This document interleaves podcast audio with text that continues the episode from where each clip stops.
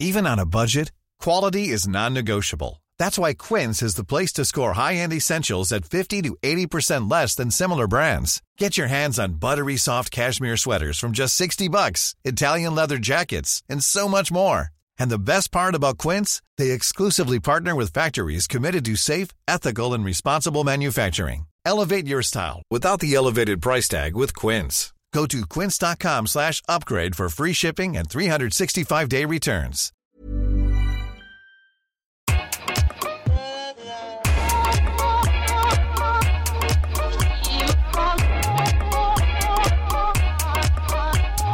Bonjour Rokaya. Bonjour Grace. Bienvenue dans ce nouvel épisode de Kif Taras, le podcast qui saute à pieds joints dans les questions raciales.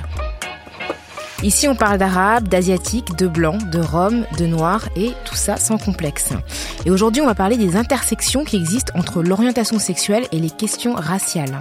Alors, dans un précédent épisode de Kif Taras, nous avons évoqué la fétichisation des corps non blancs dans les rapports sentimentaux et amoureux. Pour ce numéro, nous nous étions focalisés sur les rapports hétéronormés cisgenres.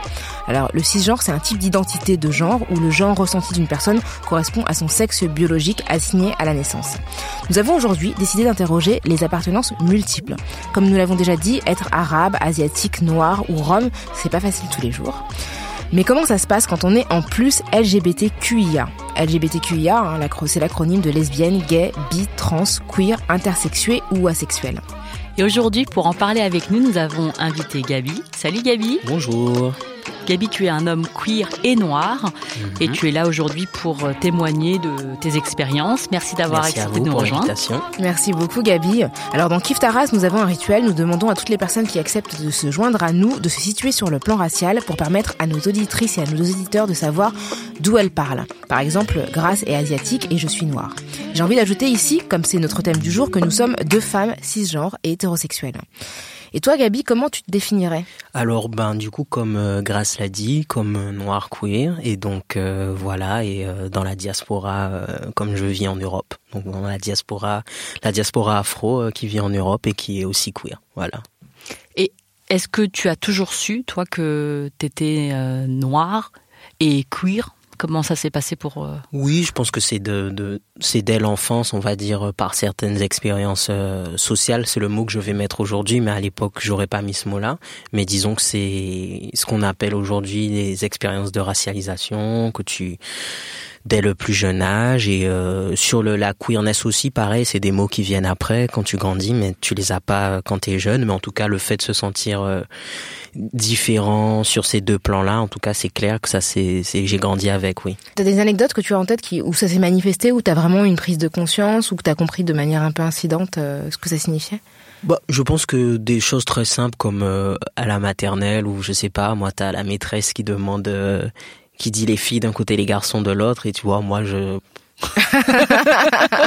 je disais de quoi elle parle. Enfin, tu sais, mais c'est c'est c'est rigolo parce qu'à l'époque euh, ça me paraissait celle qui me paraissait bizarre avec son il faut se mettre d'un côté ou d'un autre pour ou bien même les danses au primaire ce genre de Mm. choses. Moi ça m'a jamais paru forcément hyper évident quand on disait qu'il fallait euh, les garçons devaient ranger tel truc ou ou bien il faut amener les je sais pas dans les fêtes les garçons amènent une boisson les filles amènent une tarte bon moi j'amène les deux parce que je- Parce que tu savais c'est pas. plutôt voilà c'est plutôt ce, C'est un, ce bon, genre c'est un bon invité en fait. Oui, non, voilà, c'est plutôt ce genre de, c'est plutôt ce genre de choses où moi et tu et comme je disais, c'est des mots que tu mets après, mais en tout cas, ça paraissait évident que pour moi, j'ai l'impression que c'est eux qui avaient tous un problème. euh, plutôt, donc voilà. Et par rapport à ta couleur de peau?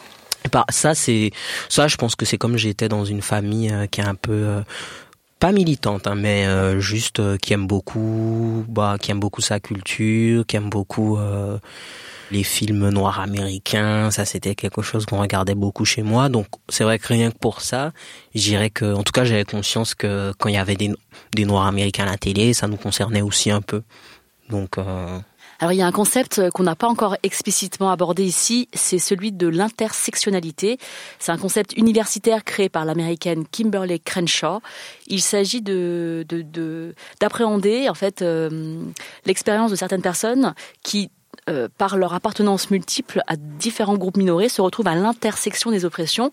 Par exemple, en tant que femme arabe, femme asiatique ou femme noire, on peut subir à la fois le sexisme et le racisme. Et la conjonction des deux produit un effet différent qui n'est pas nécessairement une simple addition. Toi, Gabi, quelle approche tu as de cette notion? Disons que c'est un terme qu'on entend un peu de plus en plus, mais moi j'ai surtout l'impression que ce qu'il faut comprendre, c'est plutôt euh, comment dans la vie de tous les jours, euh, comment euh, tes expériences sociales vont te discriminer dans tel ou tel aspect?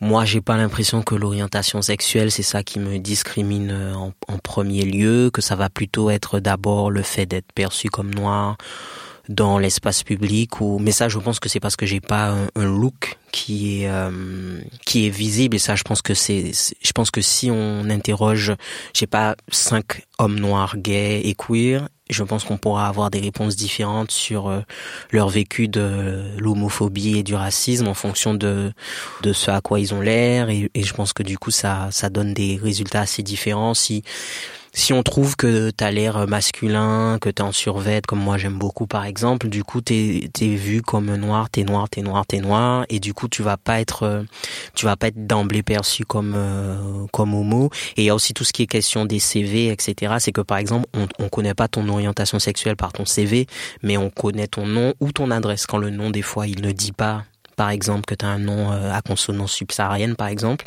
bah juste le fait de, on voit le quartier, ce genre de choses, donc on peut te, du coup, l'orientation sexuelle, elle va peut-être se voir plus. C'est plus la question de comment tu négocies, à quel moment tu la montres ou pas. Ben quand tu as un travail et que les gens te demandent tout le temps, euh, mais euh, les gens parlent de leur mari, de leur femme, de leurs enfants. Et c'est vrai que plus tu, quand tu dépasses la trentaine et dans le milieu professionnel, les gens t'entendent jamais parler de ta vie privée. Il y a toujours des questions genre mais pourquoi lui il parle pas de de ça? Donc je pense que ouais il y a des gens comme ça où c'est plutôt on va être, euh, les gens vont pas se poser la question d'emblée, c'est après ça va venir.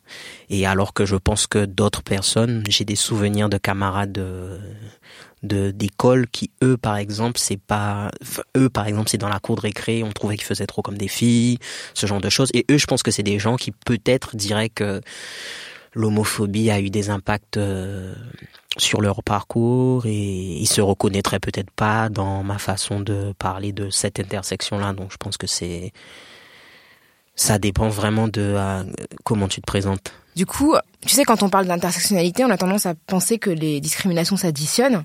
Et toi, ce que tu dis, c'est que le fait d'être noir prime sur euh, le fait que tu sois queer, par exemple.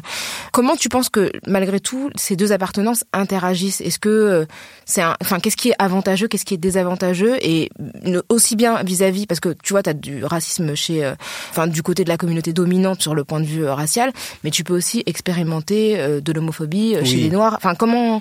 J'ai l'impression, mais après faudrait voir, mais que par exemple quand t'es noir homo, noir gay, noir queer, et que t'as pas forcément l'air de l'être, que l'homophobie de la société va moins t'atteindre, mais que c'est plus l'homophobie dans la communauté noire, et mais pas forcément que tu vas ressentir, mais qui peut-être va t'empêcher de, de dire certaines choses, et du coup, c'est une homophobie que tu vis un peu euh, par le refoulement parce qu'en fait c'est pas des choses que les gens vont savoir mais c'est tout ce que tu vas t'empêcher de faire comment tu vas mentir ou esquiver en fait. Et du coup je pense que le coup peut-être pour certaines personnes qui sont pas visibles comme telles le coup il va être psychologique. C'est-à-dire que il faudra réussir à, à vivre euh, Surtout si tu habites, tu vois, nous on est en région parisienne, on se parle comme ça, on est dans une ville dans laquelle, euh, vous parliez tout à l'heure des applis, c'est pas la même chose que quand tu vis euh, ailleurs ou de toutes les façons, tu as, une vie plus confinée, tout ça. Là, quand tu es à Paris, surtout quand tu, tu grandis, tu dépasses le périph' ou tu as fini tes études, tu commences à bosser, tu as un salaire, tu as envie d'avoir accès à, comme tout le monde, à la consommation. Et si tu es gay, ben, tu voudras euh, aller dans les lieux gays, etc. Et du coup, je pense que le coût, il est quand même énorme lorsque il faut tout le temps esquiver, changer sa vie. Et puis, si tu rencontres quelqu'un, est-ce qu'il faut dire que c'est un coloc? Est-ce qu'il faut dire que... Je pense que le coût, quand tu es visiblement gay, parce que les gens, ils vont t'insulter, de d'efféminer, tout ça. Ça vient directement sur toi, mais quand tu l'es pas, c'est l'art de l'esquive et je pense que l'art de l'esquive, c'est c'est quand même euh, il y a un coût. Après peut-être qu'il y en a qui le vivent bien parce que peut-être que par exemple euh, ils ont pas spécialement de projet de couple. Je pense aussi que ça change. Euh, si tu as envie d'avoir un projet de couple, c'est là que ça se coince. Moi je connais des gens qui disent depuis longtemps qu'ils s'en fichent, leur vie sexuelle c'est la leur et qu'ils n'ont pas besoin de dire.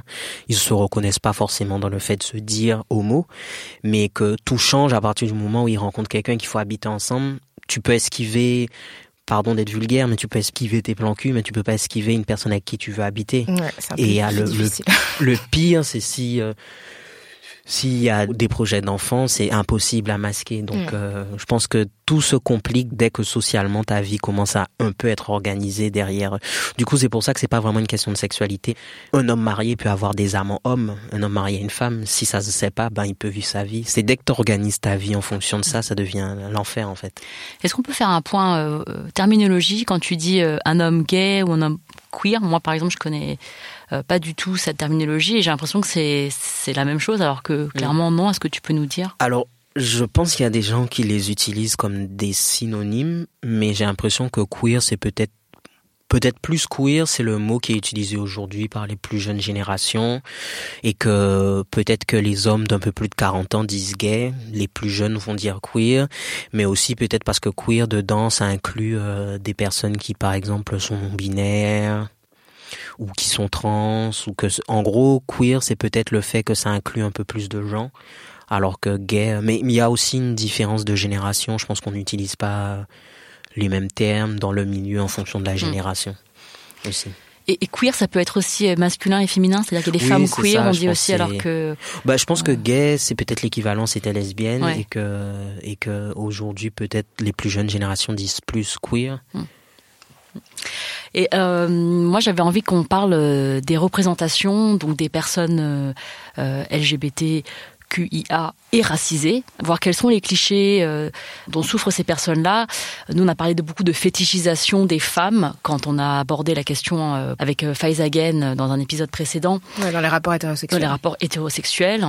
Et du coup, euh, alors j'imagine qu'il y a aussi des clichés qui sont associés à l'homme noir, queer. Alors, qu'est-ce que, est-ce que tu peux nous dire ce que tu as pu vivre bah, Disons que c'est différent, ça dépend de quel milieu on parle, parce que si c'est le milieu gay, par exemple, du coup, tout ce qui est la rencontre, c'est que si t'es noir euh, et que t'es pas hyper féminin, mais que t'es plutôt, on va dire, standard dans le style vestimentaire, tu es, t'es associé direct à t'es actif, sexuellement je parle, ça veut dire genre forcément t'es la personne qui est active, etc. Mais il y a l'idée aussi, euh, mais ça c'est pour les hétéros comme les homos, je pense, hein, l'idée de du sexe surdimensionné de l'homme noir. Et euh, il y a des échelles en gros de certains hommes sont vus, euh, bon c'est pas étonnant, les blancs sont vus comme un peu standard, ni plus ni moins. La norme quoi. Voilà, les arabes et les noirs sont vus plus comme euh, actifs, les hommes asiatiques vont être plus vus comme euh, efféminés, et du coup si c'est des sites de rencontres plutôt euh, drague sans lendemain, ça va être à fond sur les noirs et les arabes parce que c'est supposément les partenaires sexuels qui sont mieux ah et, pas les asiatiques, etc. Mais j'ai l'impression que ça change quand on parle plus mariage ou couple ou peut-être je ne sais pas si ça s'inverse, mais je pense que ceux qui sont vus comme les partenaires sexuels sont moins vus comme euh, les partenaires à long terme. Il y a un peu un truc de si t'as la vingtaine, t'as la trentaine, c'est bien, mais après, si la personne veut se poser, c'est du coup, le, le milieu, il est assez euh, discriminant. du coup, c'est, en fait, tu as des gens qui sont perçus comme des expériences temporaires. Oui, voilà le mot. Voilà, c'est ça. Et d'autres qui sont envisagés comme des partenaires euh, de long terme. Euh, en fait, comme des équivalents. C'est-à-dire qu'il y a aussi peut-être une identification qui est plus forte. Et je pense aussi que c'est dû parce que comme les gens s'imaginent que les familles noires sont plus homophobes, du coup, ils n'ont pas envie de se mettre en couple avec un noir, je pense. Parce que je pense qu'il y a l'idée que si, si on se met avec un noir, sa famille sera plus homophobe alors en plus si c'est quelqu'un qui pour qui la religion est importante, alors il y a, y a, l'idée que ce sera forcément pire. Et puis il y a l'idée que aussi que si tu te mets en couple avec quelqu'un, faut absolument euh, c'est comme s'il fallait venir avec un drapeau dans ta famille ensuite, et que sinon ça voudrait dire que tu n'aimes pas l'autre personne. En fait, il n'y a pas l'idée que. Après, je, je disais tout à l'heure, l'esquive c'est fatigant, donc je peux comprendre que les gens ils veulent ils veulent pas. Mais bon, ça dépend des personnes. Moi, j'ai l'impression que les clichés sont les mêmes, c'est-à-dire que, euh, par exemple, les Noirs, euh, ils ont un gros sexe, euh, les Asiatiques, ils ont des attributs sexuels plus petits, mais que du coup, du fait du genre, on est plus désirable ou moins désirable en fonction de, de notre notre genre. C'est-à-dire que les hommes noirs, donc euh, comme tu peux le dire, ils sont plébiscités parce qu'ils sont censés être actifs sexuellement et euh, leurs attributs sexuels sont plus gros, donc plus désirables. Et la femme noire, comme on l'a dit la dernière fois, c'est que du coup elle est moins plébiscitée parce que elle, prend trop de place dans une relation, que ce soit sexuelle ou dans une relation. Et à l'inverse, les femmes asiatiques qui sont plébiscitées parce qu'elles sont soumises, qu'elles sont vues comme soumises. À l'inverse, l'homme asiatique dans les relations euh, homosexuel, il pourrait être moins désirable parce que on se dit, alors moi j'ai regardé les sites de rencontres pour euh, les hommes asiatiques, notamment aux États-Unis, parce qu'il y a beaucoup de personnes qui témoignent. Ils utilisent des termes comme euh, no Asians. donc en fait c'est placardé. En fait vous avez un compte, c'est sur Grinders, donc il y a un site, enfin une app très connue de, rencontres pour les personnes homosexuelles. Donc ils, disent tout de suite no Asians, no femmes. Donc ça veut dire pas efféminé. Et quand tu es asiatique, par défaut, par défaut t'es efféminé. Voilà. Euh, donc en français ça pourrait être être folle ou être féminin ou voilà.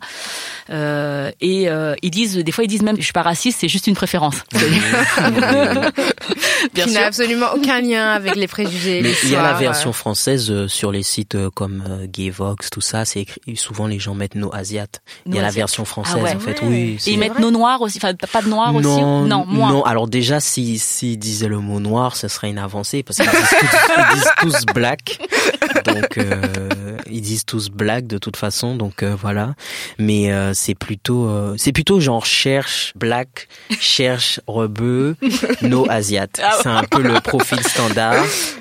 Et, et tristement aussi souvent nos capotes aussi donc voilà ah oui donc voilà c'est un peu oui c'est un peu c'est un peu ça c'est en gros c'est cherche black rebeu no asiat no capote c'est un peu ça Donc ça, c'est le, le ça cauchemar. Envie de ces personnes. Ouais, c'est un peu le, cauchemar gay. Il ressemble à ça en fait sur Internet. le cauchemar gay, c'est génial.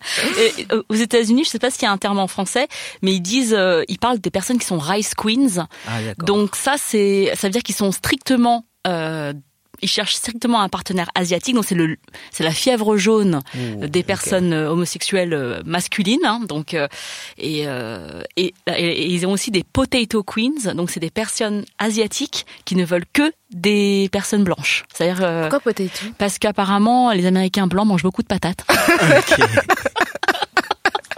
Ah, c'est super compliqué là le lexique entre le riz, les patates. Et, ouais, et donc du coup, il y a vraiment une inversion, tu vois, de, euh, de, la désirabilité de la personne en fonction de son genre et de la, race dans laquelle on, on, on, les met. Et si on revient sur la France, moi j'aimerais bien t'entendre sur euh, ce qui s'est passé ces dernières années. Donc en 2012-2013, il y a eu ce débat sur euh, ce débat majeur sur le mariage pour tous, qui a donné lieu à des réactions assez inattendues en termes d'ampleur.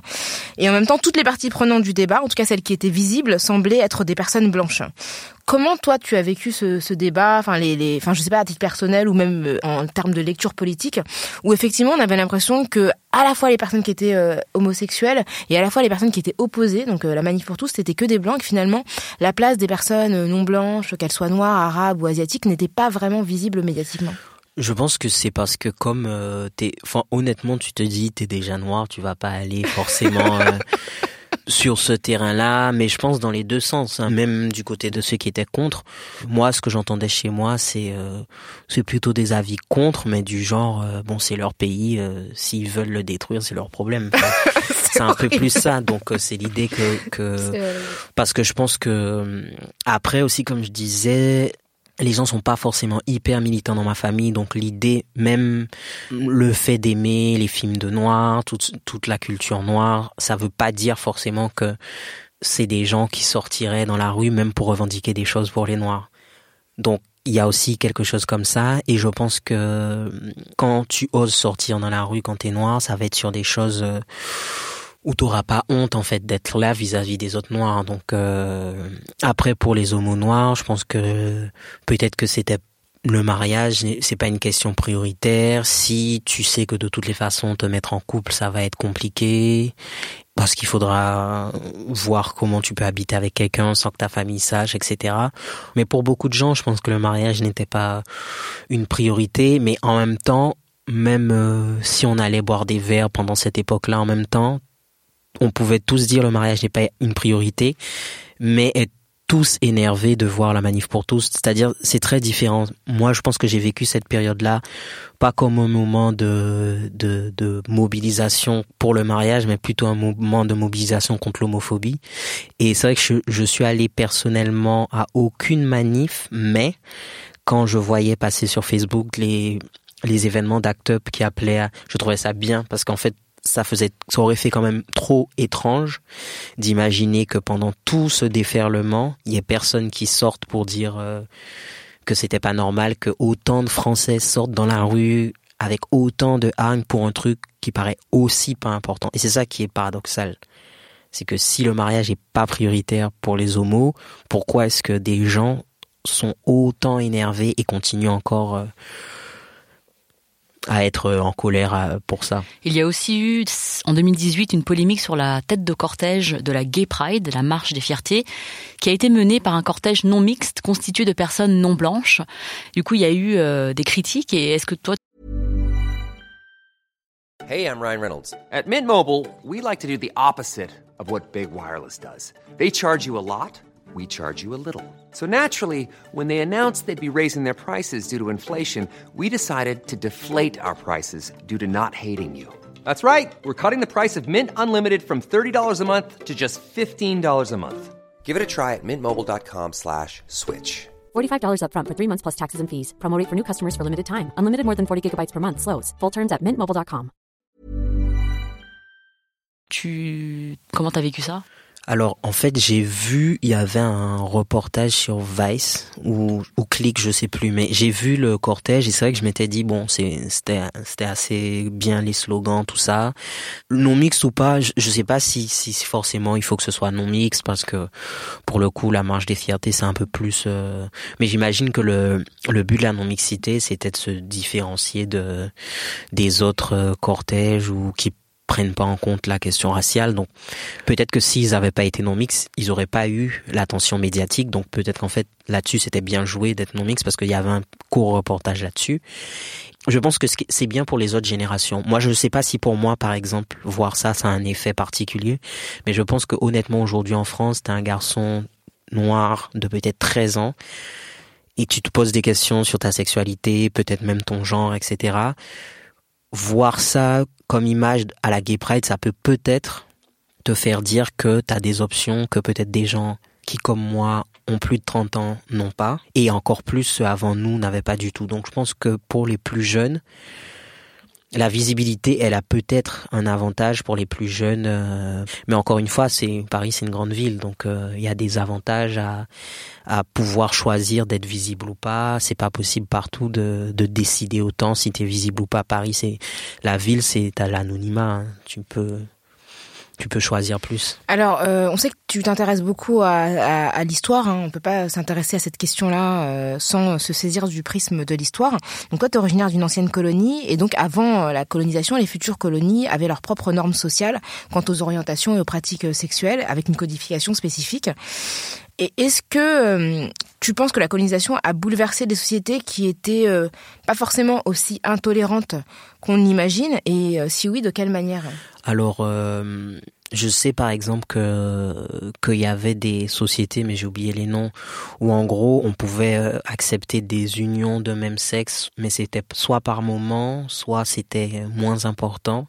Mais en tout cas, il y avait des façons de voir la chose. Où et peut-être qu'en disant de même sexe, je me trompe parce que peut-être que eux ils n'avaient pas une pensée euh, genre binaire. Ou, voilà, une pensée binaire. Ou là, en gros, c'est l'idée en Occident, c'est plutôt l'idée que toute personne qui peut porter un enfant devient le sexe féminin, etc. Mais je pense qu'il y a des sociétés où tu étais classé par l'âge, par rapport à ce genre de choses. Là, j'ai vu que l'Angola, ils viennent d'enlever euh, les lois qui criminalisaient l'homosexualité. Donc c'est un peu une décolonisation, un peu paradoxale aussi, parce que c'est c'est dans le sens où euh, ça se fait aujourd'hui, mais avec euh, les catégories qu'on emploie ici, LGBT, etc. Donc je pense que oui, la, la, colonisation, elle a, elle a modifié dans plein d'aspects les structures des sociétés et du coup euh, la façon dont les gens se marient euh, même en hétéro elle va être différente la façon dont les gens vont envisager euh, l'idéologie un peu plus du romantisme comme cause des mariages plutôt que deux familles, ce genre de choses. Ça. Donc les hétérosexuels aussi, c'est modifié pour eux. Et puis les gens qui auraient eu des relations de même sexe, bah peut-être qu'aujourd'hui ils voient l'identité homosexuelle comme intéressante pour eux ou pas. Donc je pense que ça ça a changé sur toute la sexualité en fait, sur comment ça place dans la société et euh, forcément ça fait des ça fait des conflits mais peut-être qu'on focalise trop la dimension de ce conflit-là sur sa dimension sexuelle et en particulier homosexuelle parce que je pense que ça bon un exemple bête j'ai vu euh, qu'ils ont ouvert un, un Carrefour Market, le premier Carrefour Market au Sénégal, je me dis, ben, par exemple, rien que ça, ça, ça change les modes de vie, ça change les, les manières de. Il y avait déjà des supermarchés occidentaux, mais là, c'est. Il y avait déjà un Auchan. Il y avait déjà Auchan, mais je pense que quand tu quand tu amènes les, si tu amènes les petites versions City Market, c'est encore c'est encore d'autres façons, c'est pas les mêmes produits, mm. c'est un autre rapport à la ville parce que c'est plus rapide. Je me dis rien que ça, ça va te changer les consommations des gens, puis c'est un, un public particulier. Et du coup, je me dis, si on se focalise que sur la dimension, l'Occident euh, amène les catégories sexuelles, homosexuelles, en fait, ça fait trop ça injustement ça met trop de d'attention sur, sur, les minorités sexuelles et du coup c'est et c'est pour ça que je pense que les les gens en politique en France doivent être euh, comment dire vigilant, c'est-à-dire tu peux dire une vérité sur le fait que l'Occident amène les catégories sexuelles, mais tu as une responsabilité politique sur comment tu l'amènes, parce qu'en fait, si tu oublies que, que l'Occident amène plein d'autres choses. Du coup, on, met la focalisation que sur ça et en fait, c'est jouer le jeu de l'Occident aussi de faire comme si c'était les, les, homosexuels étaient forcément à part dans la, alors qu'en fait, t'es dans la société, t'as les mêmes problématiques que tout le monde. Euh...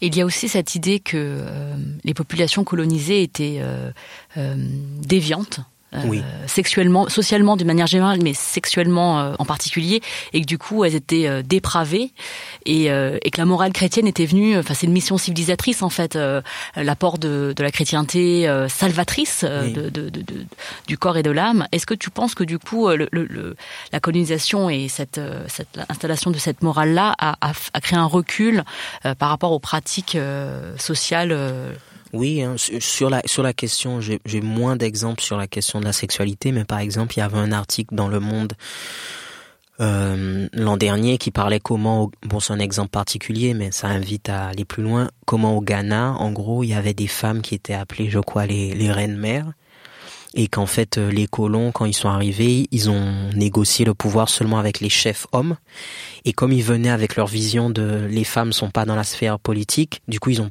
parlé en fait du, partage, bon inégalitaire, c'était la colonisation, mais ils ont parlé du partage du pouvoir avec les chefs hommes. Et du coup, à partir de ce moment-là, en fait, ils ont enlevé tout leur euh, aux femmes qui avaient ce statut de reine-mère et du coup en fait euh, elles avaient déjà des un rôle économique et social. Et en fait elles l'ont perdu avec la colonisation. Et euh, l'article parlait du fait que en fait là maintenant elles doivent se battre pour retrouver quelque chose qui était qui était en fait acquis avant. Donc je pense que sur la sexualité c'est pareil, c'était peut-être pas des gens qui s'appelaient homosexuels, mais il y avait des gens qui peut-être, s'ils voulaient pas le mariage traditionnel, peut-être qu'ils avaient un rôle. Euh, je connais pas autant l'histoire de l'Inde, mais par exemple en, Inde, les Ijras, qui sont des transgenres, on peut dire. En fait, elles, avaient un rôle dans la société et on peut leur prêter des attributs. Et euh, ça veut pas dire que tout était simple, mais ça veut dire qu'il y avait une place dans la façon dont cette société-là fonctionnait. Et après, ça a été perdu et c'est pas simple de le démêler aujourd'hui parce qu'en plus aujourd'hui il y a les nouvelles identités, donc les anciennes, les nouvelles, donc euh, donc oui, ça fait un gros désordre dans les sociétés, mais c'est un désordre généralisé quand tu es dans un pays colonisé en vrai. On a parlé de des clichés sur les hommes noirs et des, sur les hommes asiatiques, et je trouve que on peut parler de euh, l'homosexualité comme étant quelque chose euh, importé par l'Occident euh, en Afrique, comme si tu vois les hommes africains, du fait de leur virilité intrinsèque, ils ne pouvaient pas être homosexuels, si tu veux, alors que en Asie, moi j'ai souvent cette, on me dit souvent, oui, mais chez vous en Asie les hommes sont quand même vachement plus efféminés et du coup l'homosexualité paraît plus naturelle. Et il me cite toujours l'idée, enfin l'exemple de, de la Thaïlande. Okay. Puisqu'il y a euh, en Thaïlande notamment, euh, on pense qu'il y aurait une, un nombre un peu euh, supérieur aux autres contrées asiatiques de personnes trans. alors on parle de lady boys, mais en, thaïlandais ça se dit kathoy. Donc c'est les des personnes, notamment dans le travail du sexe. Hein, c'est souvent dans cette industrie-là qu'on les connaît.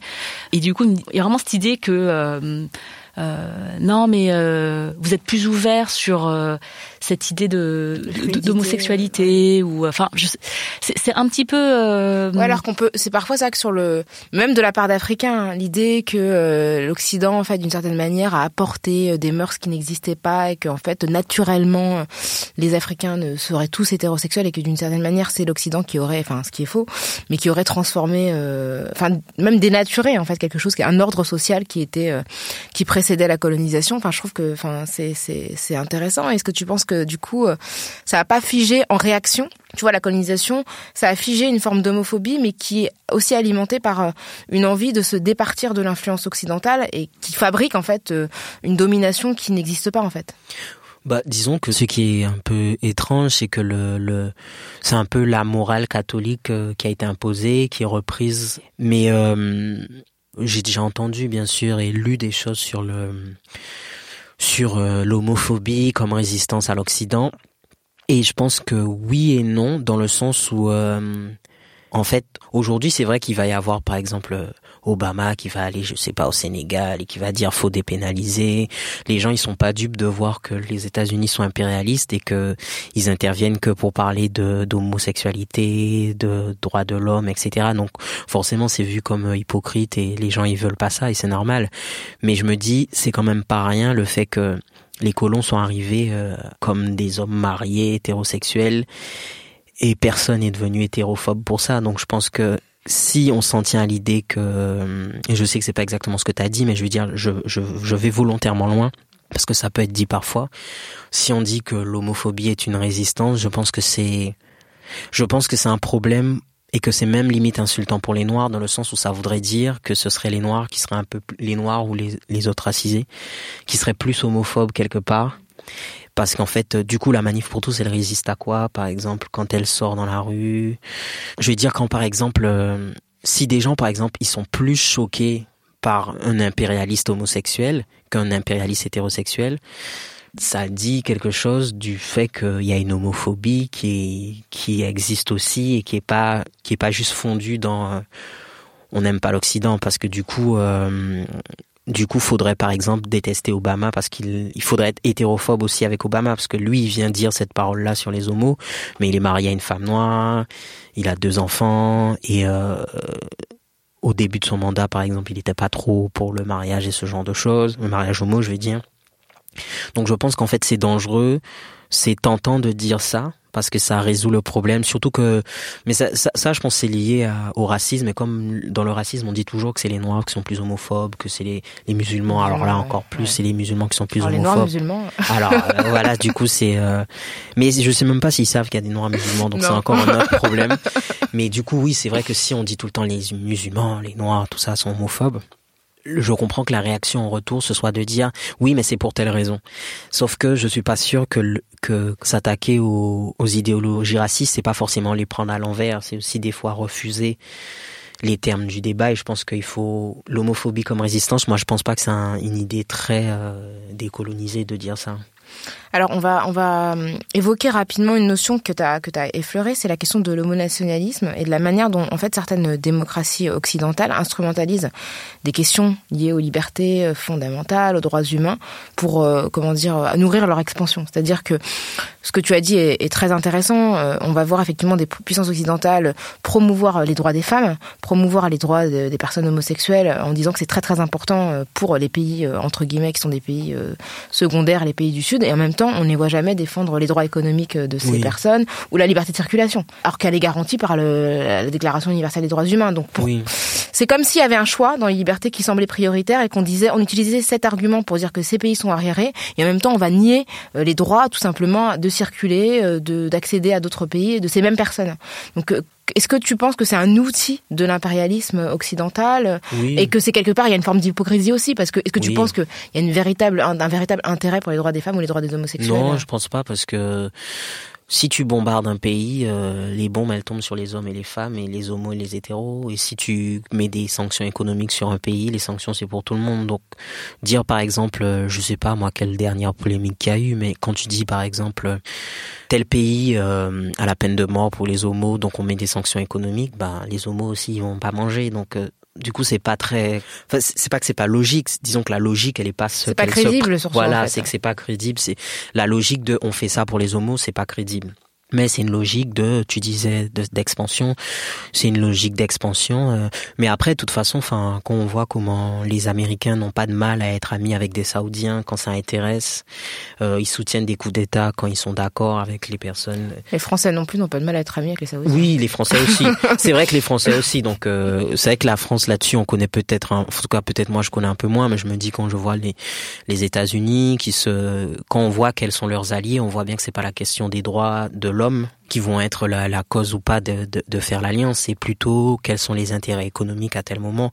Et donc euh, c'est une question parmi d'autres l'homophobie, et je pense que c'est important de, de la ramener dans tout le reste, parce que sinon ça donne l'impression que l'Occident est vraiment pro-gay et a vraiment envie d'imposer ça partout, alors qu'en fait euh, il y a un intérêt qui est avant tout économique. Et comment est-ce qu'on fait quand du coup on est racisé et queer, euh, homme ou femme, pour pouvoir faire la part des choses entre avec cette dichotomie de la modernité et euh, l'anticapitalisme, du euh, ce qui a toujours une opposition. Tu vois, moi je vois même en Asie, euh, Taïwan qui a récemment dépénalisé l'homosexualité et qui du coup a été encensé par l'Occident pour pour ça, c'est ce qui est bien. Et du coup la, la contradiction avec le continent chinois qui est encore très strict sur ces questions-là.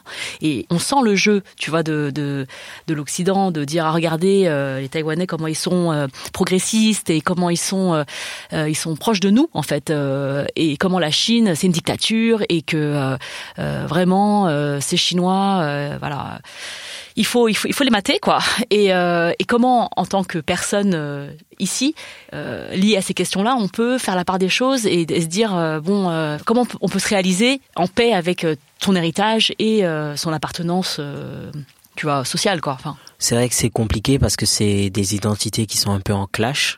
Mais moi, je pense que moi, j'embête souvent quand, par exemple, j'ai des discussions avec des femmes noires qui sont pas, qui sont pas du tout d'accord avec la question homosexuelle et que, et du coup, je les embête. Je leur dis, bah, t'as 30 ans, pourquoi t'as pas des enfants euh, Qu'est-ce qui est plus occidentalisé que le noir euh, queer ou euh, la femme qui a pas d'enfants? Parce que normalement, tu sais très bien qu'à cet âge-là, on peut se renvoyer des trucs. Par exemple, un homme hétérosexuel, je peux embêter en disant mais t'es pas marié, tes responsabilités ancestrales envers la communauté, la famille. En fait, il faut trouver aussi chez les hétéros noirs la preuve que eux-mêmes ils sont ils sont modifiés par le, les nouvelles. Et ça, c'est au niveau, je parle de la vie de tous les jours. Après, par rapport à ta question, tu parlais de Taïwan, donc ça, c'est une grande échelle. Je me dis pourquoi est-ce que quand pour rester sur les États-Unis encore, quand Obama va être pro-homo, on voit la dimension impérialiste et, on se dit que c'est parce qu'il est impérialiste. Et quand Trump est homophobe, on voit pas la dimension aussi impérialiste. C'est-à-dire qu'on n'a qu'à voir les exemples occidentaux même de l'homophobie, voir euh, les exemples, euh, les quelques plus rares exemples, mais peut-être pas en termes de loi, mais aussi de voir comment il y a des endroits où en fait, euh, même sans avoir des lois pro-homo, mais qu'il y a une existence queer qui existe et qui est et qui est peut-être plus discrète, mais où ça fonctionne. En fait, et je pense que la grande échelle, parce que moi je parle à mon niveau, donc là c'est pas en termes militants, c'est en termes comment je réponds aux gens qui m'embêtent là-dessus. En termes euh, en termes militants, je pense que les gens qui font de la politique, il leur faut du courage politique d'assumer que même si tu veux rester anticapitaliste aux yeux des gens, en gros pas faire comme les communistes des années 70 qui au nom de plaire à ce qu'ils appellent le peuple qu'ils fantasment comme forcément homophobe, avoir des discours tendancieux, ne pas prendre position clairement sur l'homophobie parce qu'en fait, mon Dieu, je vais perdre ma base, etc. Moi, je pense qu'il y a en France, il y a personne qui a, en termes politiques, je parle pas de dans les journaux, les médias, ou, mais en termes politiques, il y a personne dans l'anticapitalisme ou l'antiracisme qui a du courage politique de dire en fait, on a compris euh, la douille occidentale, mais euh, en fait, nous, on va casser ce jeu qu'ils ont fait pour montrer qu'en fait, il faut refuser les termes de la question et faire autrement. Je pense que la plupart des gens, soit ils sont très dans l'acceptation de la vision occidentalisée, parce qu'ils veulent pas être vus comme euh, des arriérés, ou soit au nom d'une vision de hyper populiste, on veut rester auprès du peuple, qu'ils fantasment comme toujours plus homophobe ils vont être tendancieux dans leur façon de ils vont ils vont pas vouloir dire euh, assumer clairement ben oui ça c'est impérialiste mais pourquoi vous vous intéressez plus à ça quand c'est les homos et que je veux dire parler à dans nos propres camps. Donc moi je pense que le problème c'est qu'il y a personne qui a ce courage politique là alors que par exemple aux États-Unis il y a des gens qui ont déjà un peu fait ça mais qui peuvent se le permettre parce qu'ils sont connus comme Angela Davis qui va lui dire qu'elle est pas anticapitaliste ou antiraciste parce qu'elle soutient euh, voilà. Et je pense qu'au bout d'un moment euh, tu peux pas demander à des gens qui vivent en occident de pas avoir des marques d'occidentalisation euh, ou alors ce serait tout le monde ce serait pas que les les, les, les gays en fait qui devraient voilà. Merci beaucoup. Merci beaucoup merci Gabi nous arrivons à la fin de ce numéro de Kif Taras qui a questionné le fait d'être à la fois racisé et LGBTQIA. Merci à Gabi d'avoir partagé son analyse et son expérience. N'hésitez pas à nous faire part de vos opinions sur l'échange que nous venons de mener. Euh, si vous êtes d'accord, si vous avez, si vous êtes choqué par le fait qu'on parle euh, de pratiques culturelles qui ont été modifiées par la colonisation, et si vous avez l'impression qu'on a trop essentialisé, ou au contraire si euh, ça vous fait plaisir d'entendre enfin quelqu'un de non blanc parler du fait d'être d'être queer, n'hésitez pas à nous le dire. Hein. Vous pouvez nous écrire à kiftaras at binge.audio, binge B-I-N-G-E, ou nous contacter sur les réseaux sociaux en suivant le at kiftaras sur Twitter ou sinon le hashtag kiftaras sur Facebook ou sur Instagram. Kiftaras est un podcast de Binge Audio. On se retrouve dans 15 jours pour un nouvel épisode. Merci Rokaya. Merci Grâce. Binge.